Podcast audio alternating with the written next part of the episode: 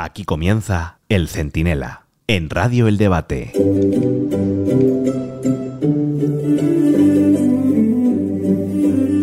Bueno, como dice el aforismo castizo, éramos pocos y parió la abuela. Ya sabíamos que la investidura de Sánchez dependía de un terrorista, de un sedicioso y de un prófugo, que esos son los currículos de Otegui, Junqueras y Puigdemont respectivamente, aunque luego se molesten. Pero además ahora hemos comprobado esta semana que también depende aquí el tío Sánchez de un partido político que cuando ve un grupo yihadista atacando a Israel y asesinando, violando y torturando a la población civil, pues va y señala a Israel y justifica la cruel actitud de la banda fundamentalista que también tiene a Palestina encarcelada y usa a sus residentes como escudo humano. Hay que ser miserable para ver las cosas así. Solo le falta a Sánchez que entre las múltiples exigencias que ya le han puesto sobre la marcha para votarle, tenga que fletar el Falcon para irse a Cisjordania a pedir el apoyo de Hamas. No sea que Sumar, Podemos y toda la purria que rodea a Yolanda Díaz se enfade también y no le dé sus votos pues para seguir jugando a los presidentes. Soy Antonio Naranjo, esto es el Centinela en el debate y con su permiso, en un momento se lo explico todo.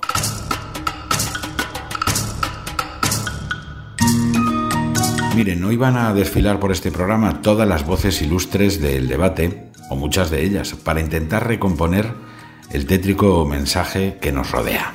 El tétrico mensaje y el tétrico paisaje, porque todo está interconectado al final. La economía, la investidura, el horror en Oriente Próximo, el papel del rey y desde luego la labor del Tribunal Constitucional. Y de ellos nos hablarán los referentes del debate, intentando montar el complejo puzzle en que se ha convertido España y el mundo. Así, no es de un día para otro, pero la verdad es que algunas cosas no dejan de sorprendernos. Pero antes, cojan de la mano a quien tenga más cerca, que vamos a escuchar los sonidos del horror.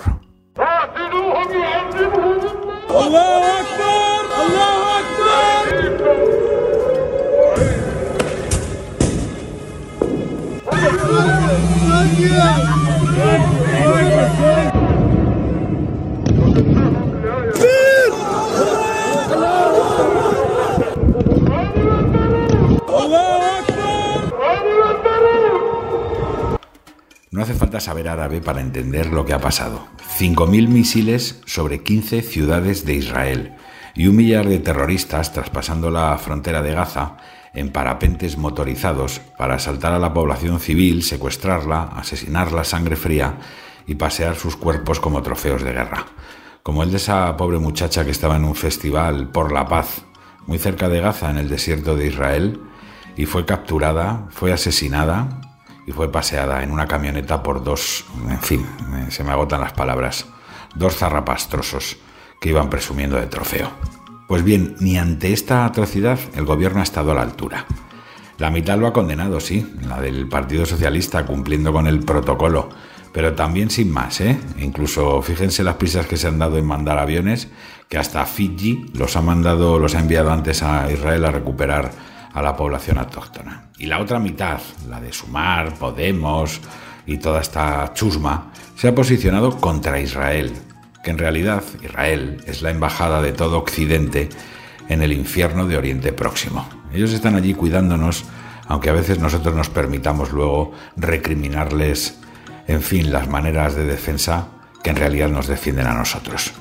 El caso es que desde Yolanda Díaz hasta Ione Belarra todos han encontrado argumentos, por llamarlos de alguna manera, aunque quizás sería mejor calificarlo de eructos, de pedorretas, de flatulencias mentales, para no condenar las barbaridades y de algún modo echarle la culpa a Israel. Si es que llevas la falda muy corta y vas provocando, les ha faltado decir. La palma se la lleva una diputada comunista de origen saharaui, que a los cinco minutos, ¿eh? a los cinco, no dejó pasar ni no más, del ataque salió a defender la autodeterminación de Palestina. Vamos, la que se come la cesión del Sáhara a Marruecos tiene luego la desfachatez de ponerse a decir gansadas de Palestina. A ver, eh, bonita, si tanto te preocupa la autodeterminación, ¿qué haces tú tragándote el regalo oscuro de Sánchez a Mohamed VI? Sí, el de tu tierra, el del Sáhara. Bueno, quizá lo expliquen los 3.200 euros mensuales que te llevas del Congreso de los Diputados por no hacer nada o por decir imbecilidades. Que luego vamos muy de feministas, muy de sororas, de sororidades, de sororana. Pero lo cierto es que cuando han empalado a mujeres, las han violado y las han torturado delante de sus amigos, tú y otras como tú os habéis callado. Claro, es mucho más grave el piquito del tontaina de Luis Rubiales que ver a yihadistas asesinando a mujeres casi en directo. Este es el nivel. Y lo resume otra lumbreras, Isa Serra, la de Podemos, la condenada por agredir a una mujer policía, con unas palabras repugnantes en las que viene a echarle la culpa a Israel de lo que le está pasando. Lo que sucede estos días, además, no es un hecho aislado frente a lo que estamos viendo en los últimos años. Concretamente, en el último año estamos asistiendo a una escalada de violencia por parte del Estado de Israel contra la población palestina. Ahora, pues hagamos recuento. Sánchez quiere ser investido con unos tipos que están dispuestos a hacerlo solo si el a cambio les ayuda a destrozar España.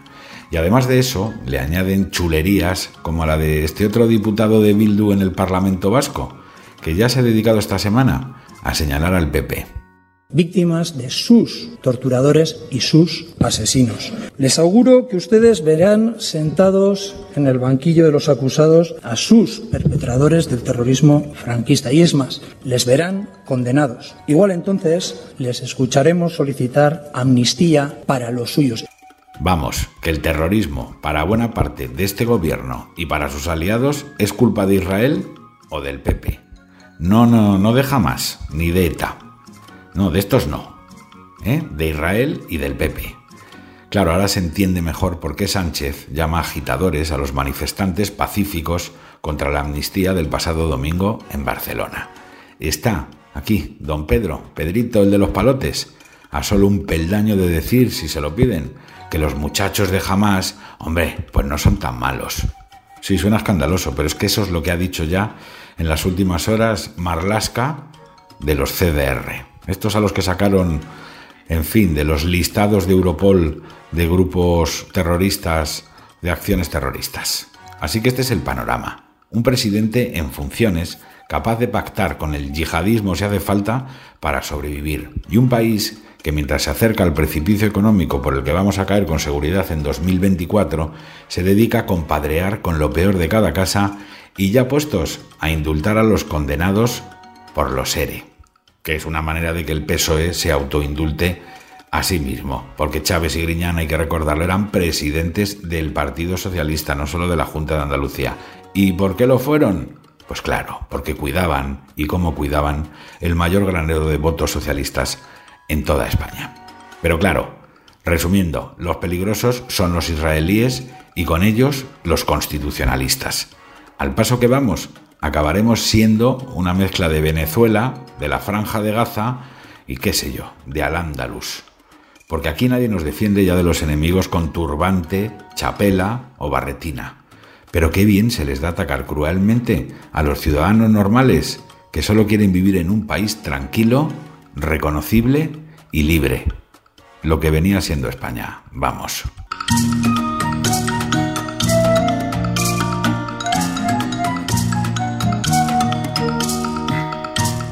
El Centinela, con Antonio Naranjo.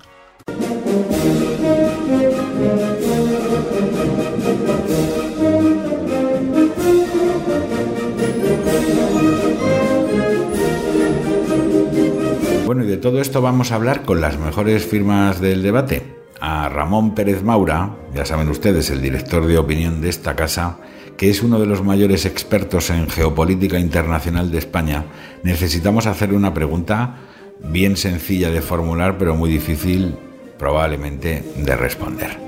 ¿Cómo va a acabar esto de Israel, don Ramón? Hola Antonio, gracias por tus preguntas. Yo creo que lo primero que hay que tener presente es que esta, esta guerra, este choque, va para largo y va a ser muy complicado. Eh, vamos a ver un cierto repunte de la imagen palestina porque van a conseguir en los próximos días sacar muchas imágenes de muchos muertos civiles en zonas de Gaza que, claro, en esta guerra va a haber muertos, mujeres, niños, jóvenes y ancianos en silla de ruedas, si es que hay alguna silla de ruedas allí, porque las condiciones de vida que tienen son espantosas. Pero eh, hay que recordar para comprender bien lo que estamos viendo allí, lo que hemos visto en estos días en, el entorno de Gaza, con las brutales eh, agresiones secuestros, violaciones y asesinatos de civiles, de esos civiles que estaban en un concierto por la paz, que estaban en el rave, que a mí me da exactamente igual, no es una música que me interesa nada, pero que estaban eh, disfrutando de la vida y que de repente fueron atacados y asesinados, si no antes violados. Bueno, pues muy desasosegante todo lo que cuenta, pero ¿y España, señor Pérez Maura? ¿Qué papel va a jugar en, todo esto? Sinceramente, creo que lo que se va a demostrar con esto es que el papel de España es irrelevante. No le interesa a nadie si España apoya o no apoya. Este comunicado conjunto que han hecho Estados Unidos, el Reino Unido, Francia, Italia, Alemania España no estaba ni se la esperaba. Este gobierno tiene a España fuera de todas las referencias internacionales. Nadie nos echa de menos y eso es el peor fracaso que puede tener esta administración sanchista cuya política exterior encabeza este ministro José Manuel Álvarez, más conocido por Napoleón bueno, pues muy elocuente, señor Maura, escucharle, pero también muy desalentador. Ya ven que no estamos para tirar cohetes. ¿eh? Muchas gracias, don Ramón. No estamos para tirar cohetes, decía, salvo que sean los de Yolanda Díaz rumbo al espacio infinito. Pero algo debemos tener claro. La escalada yihadista no es para conseguir un Estado palestino, que eso ya se les ofreció. Ni siquiera es para acabar con Israel. Su objetivo es otro, terminar con la civilización occidental. Sí, suena muy bárbaro y muy exagerado, pero esta es la realidad. Y a este paso lo van a lograr, gracias a la estupidez europea, que ha permitido que decenas o cientos de fundamentalistas vivan en Bélgica, Holanda, Francia, Alemania o España con la nacionalidad de los países a los que quieren arrasar. ¿Estamos a tiempo de evitarlo? Pues esa es la gran pregunta. Y de momento, pues tiene mala respuesta. Ahora me van a dar unos segundos y volvemos con otro de los grandes temas del momento. ¿De verdad puede Sánchez aprobar una amnistía y un referéndum para conseguir los siete votos de Puigdemont? Estás escuchando El Centinela en Radio El Debate. Hola, soy Borja Semper y quiero mandar un saludo a todos los oyentes del Centinela en el debate, este espacio de libertad que conduce seguro que hacia un lugar de mucho éxito, Antonio Naranjo. Necesitamos, España eh, necesita espacios de libertad, de opinión libre y sin complejos, también con cabeza, con sentido común y con racionalidad. Mucha suerte Antonio y enhorabuena a todos los oyentes entre los que me voy a encontrar con mucho énfasis.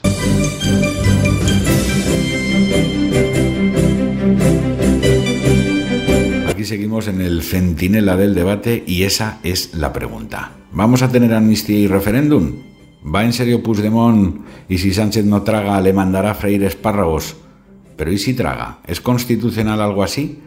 ¿O aunque no lo sea conde Pumpido, hará su magia para que lo parezca?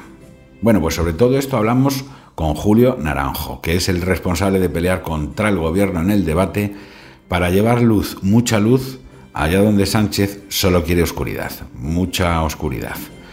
¿Qué tal, Julio? ¿Pero de verdad puede llegar a ser legal todo esto? Hola y a todos los oyentes del debate también. Eh, pues eh, efectivamente, de forma desgraciada, parece que en efecto se va a aprobar la, amnistía, tal y como tú decías. Eh, ¿Hay una forma legal de hacerlo, de hacerla constitucional? Pues hombre, desde el momento y hora en que se va a aprobar en el propio Parlamento goza de la presunción de legalidad y de constitucionalidad. Eso lo sabe el presidente Sánchez, como lo saben toda la eh, patulea que le rodea y que están seguramente, en mi opinión, operando en fraude constitucional, porque a sabiendas de que todo cuanto sale del Parlamento, en tanto en cuanto no hay una sentencia constitucional que diga que no lo es, goza de presunción, lógicamente, de legalidad y de veracidad, pues hombre, aquí paz y después gloria. Em, ¿En qué momento se va a pronunciar el Tribunal Constitucional? Creo que eso ya es lo de menos, a pesar de que precisamente las manifestaciones de ciertos miembros eh, magistrados en ejercicio del Tribunal Constitucional pues parecen anticipar, especialmente en lo que se refiere a Conde Pumpido, una legalidad. En mi opinión, eh, esto es un fraude de ley de carácter constitucional, puesto que el poder de este gobierno y de sus socios de gobierno eh, se está convirtiendo verdaderamente en un poder constituyente, no constituido. Y han abierto un melón de una reforma que en absoluto tiene encaje constitucional, por mucho que se diga, pero que ya le darán forma y los voceros palmearán para que efectivamente goce esa presunción de legalidad. Vamos, que escuchándote la conclusión es que sí, que esto va en serio y la Constitución, como la conocemos, pues se dirige a un estado terminal. Pero, pero Julio, ¿cómo van a justificar todos estos abusos? Yo creo que el debate público ya está ganado en parte porque estamos discutiendo sobre algo que hace no tanto no iba a ser posible realizar. Recordemos que este mismo periódico ya hace un mes publicó algo que en aquel momento pareciera no ser tan importante, pero que sin embargo lo era.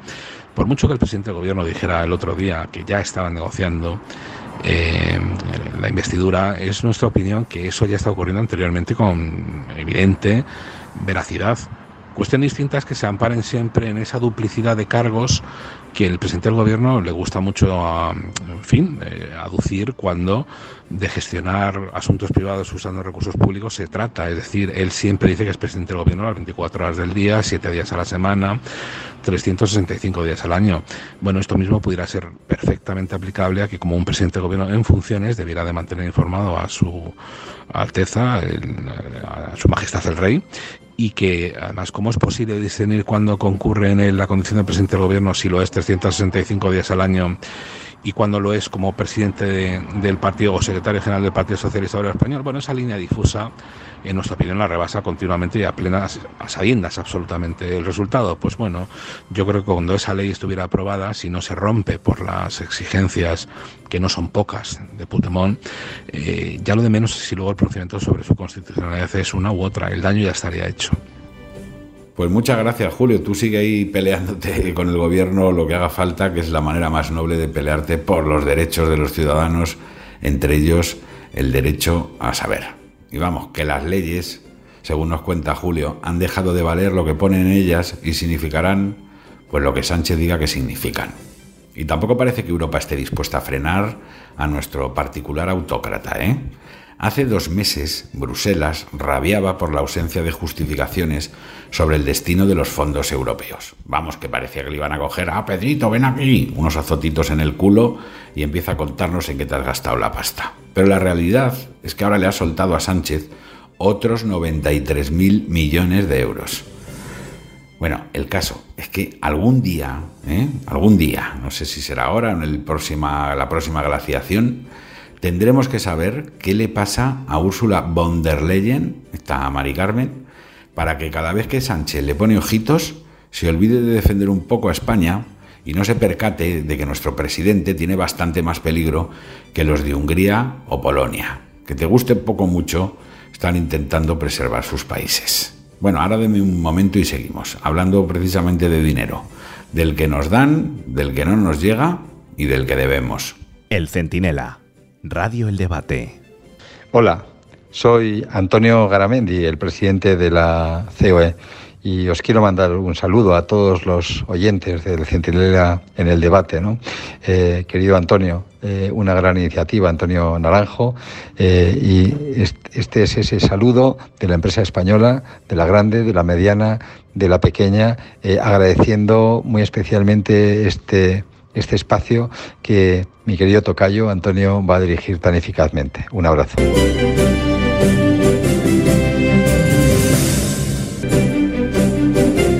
Aquí volvemos en el centinela del debate con el profesor Riera, que la verdad es con lo majo que es, siempre nos trae malas noticias económicas, pues porque tiene la mala costumbre el hombre de decir siempre la verdad. Pero fíjense, hoy, por lo menos para abrir boca, Creo que nos trae una buena, profesor. Y para que el profesor Albiac no me llame el ángel exterminador y usted no me diga que soy uno de los hombres de negro, hoy quiero empezar dándole una buena noticia. El turismo español ha batido récords históricos en ingresos. Hemos llegado a 73.400 millones de euros de ingresos por turismo en para la economía eh, nacional, lo cual es una magnífica noticia que va a servir para que muchos hoteles, restaurantes recuperen parte de sus ingresos perdidos anteriormente. Oiga, pues qué novedad, qué bien, que aquí por supuesto que nos alegramos cuando hay razones para ello, lo que pasa es que suele haber pocas razones. Lo del turismo, por ejemplo, ¿es tendencia general y esto va como un cohete? Pero un cohete de verdad, ¿eh? no los de Yolanda Díaz, o es un espejismo. A partir de aquí, le tengo que decir a usted que las cosas no van bien. Es decir, que acaba de publicar el Tesoro español, es decir, eh, la deuda de la Administración Central del Estado, es decir, esa que genera el señor eh, presidente en funciones, y, y de diciembre de 2022 a septiembre de 2023, el señor Sánchez y todo su equipo ha necesitado endeudarse en 81.914 millones de euros. Sí, sí, lo ha escuchado usted bien, 81.914 millones de euros en solo nueve meses. Como le dejemos mucho tiempo al frente de esta nave, nos va a dejar esto eh, como un auténtico solar. Mm, ya, si ya decía yo que la alegría es efímera en casa del pobre. Así que, profesor, venga, remate usted. ¿Algo más para terminar de deprimirnos? Como nunca hay una buena noticia eh, sola, mala, le voy a dar la segunda. Y esta no es que sea mala, es que simplemente es una tomadura de pelo. Mire, acaba de sacar Moncloa eh, una eh, nota de prensa en la que dice que las cosas en el ingreso mínimo vital van absolutamente de maravilla, que ya lo están recibiendo en total dos millones de personas, aproximadamente 700.000 hogares. Y claro, lo que no dice es lo que están dedicando a ese tema. Y resulta que si uno coge el dinero dedicado dividido por los dos millones, casi 100.000, resulta que está recibiendo cada persona, cada persona 128 euros. La verdad es que, claro, el socialismo hace una cosa magnífica, que es comunicar eh, grandes eh, mentiras como si fuesen enormes verdades. Y como yo sé que tenemos poquito tiempo, pues se lo dejo aquí para que usted se lo comunique, como siempre hace, a todos los oyentes del Centinela que se merecen saber este tipo de cosas. Pues es el profesor Riera, nuestro hombre de negro, que siempre se lo decimos de broma y él nos lo acepta muy bien. Si alguien quiere culpables, que mire a Calviño, no a él, ¿eh? Él es solo un sagaz notario, pues de la realidad, aunque la realidad pues venga, en fin, un tanto oscura. Deme un momento y terminamos con la traca final, que también tiene tela, ¿eh? ¿Logrará Sánchez la investidura? ¿O al final acabaremos en elecciones el próximo 14 de enero? El Centinela, con Antonio Naranjo. Radio El Debate. Soy Isabel Díaz Ayuso. Quiero enviar un fuerte abrazo a todos los oyentes del Centinela, así como a Antonio Naranjo y a todos los lectores y al gran equipo que compone el debate, para seguir desde la opinión, desde la reflexión, analizando y mejorando nuestro gran país y la actualidad política. Muchas gracias a todos.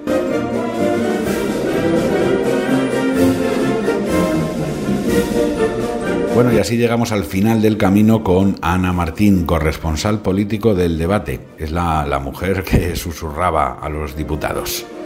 Ella sabe mejor que nadie cómo está la investidura y cuál es el precio, que bajo no será. Así que, ¿qué factura le van a pasar a, a Sánchez, querida Ana? ¿Tú crees que va a haber investidura? Yo creo que conformarse no es un verbo que acostumbre a conjugar el independentismo catalán, que siempre quiere más.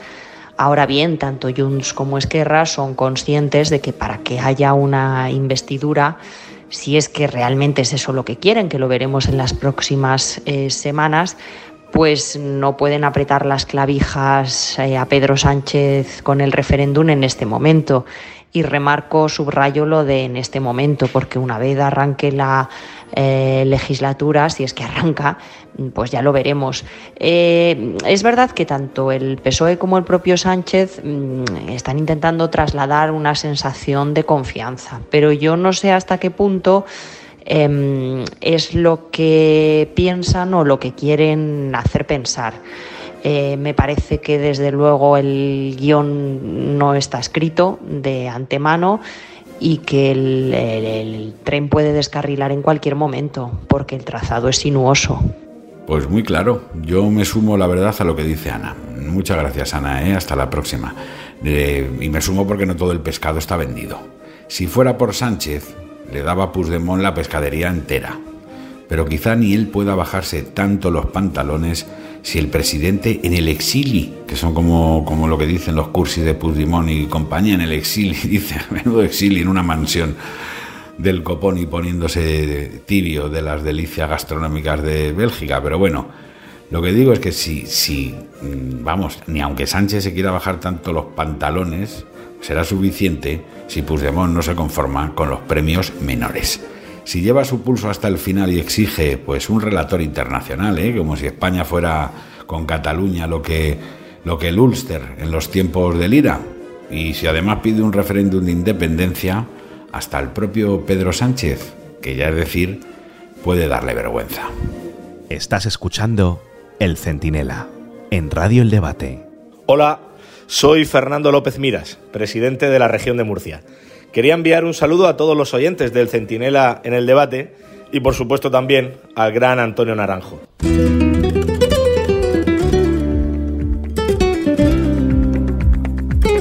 Y ya nos vamos, pero recuerden lo que decía Jean Cocteau. Decía el hombre que un vaso medio vacío de vino es también uno medio lleno, pero una mentira a medias de ningún modo es una media verdad. Y aquí tenemos la sensación de que Sánchez no es el vaso medio lleno, medio vacío, no, no. Nos ha robado la cosecha entera. Las cepas, las tinajas y hasta las ganas de disfrutar de una copita que es bien sana. Pero cuando les entre la melancolía, recuerden que hay partido. Los 300.000 ciudadanos que protestaron en Barcelona son un rotundo mensaje de esperanza. Mientras haya uno solo dispuesto a levantar la voz pacífica y democráticamente, no como todos esos bárbaros de la izquierda que arrasan todo lo que pillan por delante cuando celebran las marchas de la paz, el rodea el Congreso y al final eso, bandarras y CDRs con distintos acentos. Bueno, pues mientras quede uno solo, que en fin, que se levante así, democráticamente, con civismo, habrá partido. Por mucho que Sánchez lo intente apañar con un Negreira en el Tribunal Constitucional con el bar estropeado para que no se vean las zancadillas y con un gol con la mano en fuera de juego y con el tiempo agotado.